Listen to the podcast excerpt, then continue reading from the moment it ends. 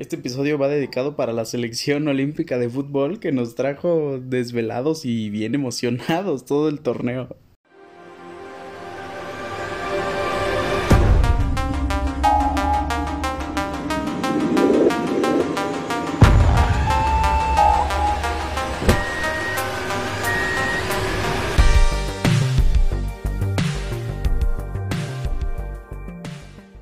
Les doy la bienvenida, ya es viernes 6 de agosto, estamos en la recta final y al parecer la medalla de esta mañana será la que culmine con los podios mexicanos. Vamos a arrancar con la natación en aguas abiertas, 10 kilómetros masculino, donde Daniel Delgadillo con un tiempo de 1 hora 53 minutos y 14.4 segundos, culmina en lugar 17. Creo que es una actuación muy destacable, evidentemente porque son 10 kilómetros nadando. Entonces, pues esperemos que Daniel tenga mejores participaciones en el futuro. Ya no en Tokio, aquí culmina su participación, pero lo felicitamos por una actuación bastante, bastante decente.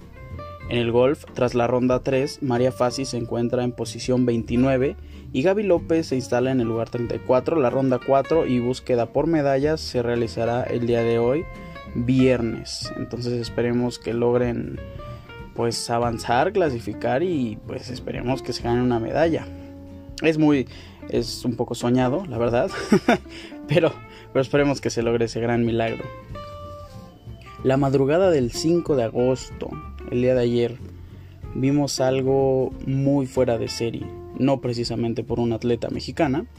Hong Chang-Kwan, de China, con tan solo 14 años, es campeona mundial y ahora medallista de oro olímpico con una puntuación final de 466.20. Pero lo más destacable es que Hong Chang realizó tres clavados acreedores de 10 perfecto. Esto es bastante inusual de ver, pero esta chica de 14 años logró hacer, híjole, levantarse todos sus asientos al mundo entero y ahora ya es, híjole, un, hit en el mundo. Pero bueno, la primera actuación en Juegos Olímpicos por parte de la mexicana Gaby Agúndez fue satisfactoria, pues en la primera prueba, que, bueno, en la misma prueba que Juan, clavados plataforma de 10 metros, se posicionó en el cuarto lugar, bastante bien. Por su parte, Ale Orozco cerró su participación en el sexto lugar y así terminó el salto para, para estas chicas. Dani Gagiola terminó en lugar número 11 en ciclismo de pista en la prueba de Keirin. Ella también participó en la prueba de velocidad donde tampoco logró conseguir medalla, pero es una actuación que nos entretuvo mucho y también felicitamos a Dani Gagiola por hacer esta gran, gran participación en Tokio 2020. Nos vamos a la marcha de 20 kilómetros donde Andrés Olivas terminó en lugar 11 y en la marcha de 50 kilómetros José Leiber terminó en lugar 15. En otras noticias, la primer gimnasta rítmica en representar a México, Ruth Castillo, cerró una participación que nos emocionó bastante en lugar 22 del All Around. El conjunto mexicano de equitación termina en lugar 16 en la prueba de salto por equipos. Esto evidentemente los deja sin posibilidad de clasificar a la final y buscar la medalla. Ahora la noticia más destacada. Claro que es mi deporte favorito, entonces le voy a dar más énfasis. Las madrugadas mexicanas pues han formado parte de, nuestros, de nuestras últimas dos semanas, pero en específico cuando jugó la selección de fútbol todo fue distinto. Yo sé que muchos demeritan la medalla de bronce y en parte estoy de acuerdo. ¿Saben por qué?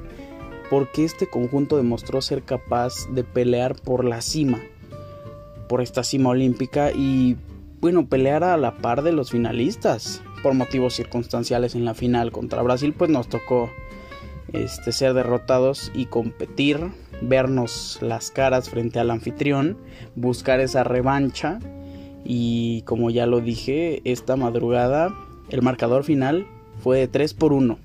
Y con esto los jóvenes mexicanos se acreditan una medalla muy valiosa, medalla de bronce. Yo estoy muy orgulloso y bastante ilusionado.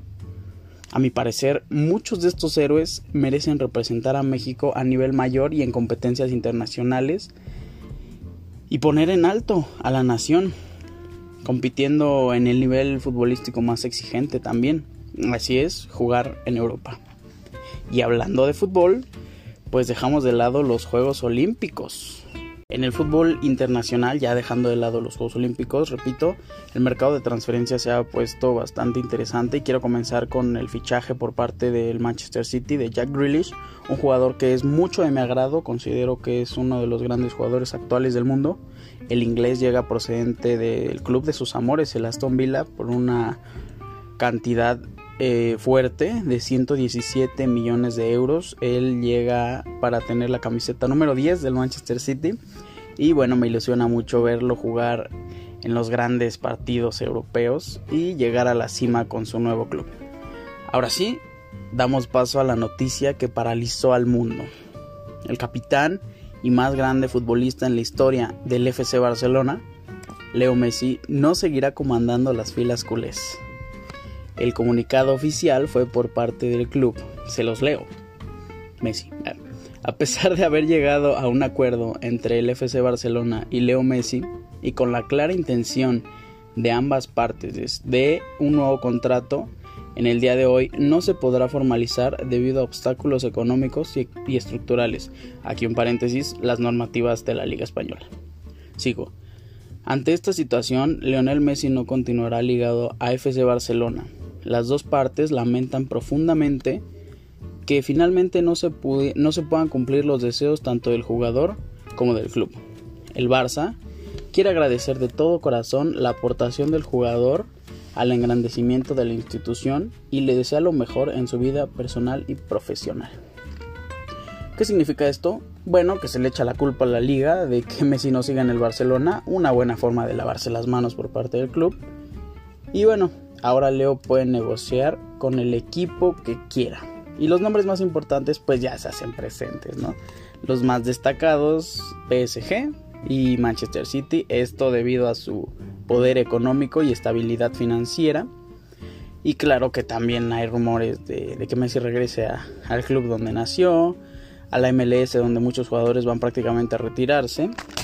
Pero yo creo que Messi todavía está en un gigantesco nivel como para jugar eh, a nivel mundial y a nivel top y llevar a algún equipo a, las glorias, a las glorias del fútbol. Bueno, eh, me voy dándoles el dato. Messi en el Club Barcelona. Números impresionantes. 6 balones de oro, 6 botas de oro, 8 pichichis. ¿Qué significa pichichi? Máximo goleador de la liga en una temporada. Es el jugador con más partidos, con 778 partidos. Con más títulos, 35. Es el máximo goleador del club con 672 goles. También es el máximo asistidor con 305 asistencias. En definitiva, se les va pues lo más valioso al Barcelona. Y con esto hemos llegado a una emisión más, la emisión número 8. No me voy sin recordarles mis redes sociales. En Instagram me encuentran como arroba Ricardo-Cerón-Bajo, Ricardo Cerón en Facebook. Recuerden, Cerón es con Z. Y bueno, muchas gracias por escucharme una vez más. Nos estaremos viendo el lunes ya con, el cierre de los Juegos Olímpicos, la clausura, y con un resumen, pues a grandes rasgos de todo lo que pasó en estas intensas dos semanas de, de participación. Yo les deseo que se cuiden mucho, que estén muy bien y bye.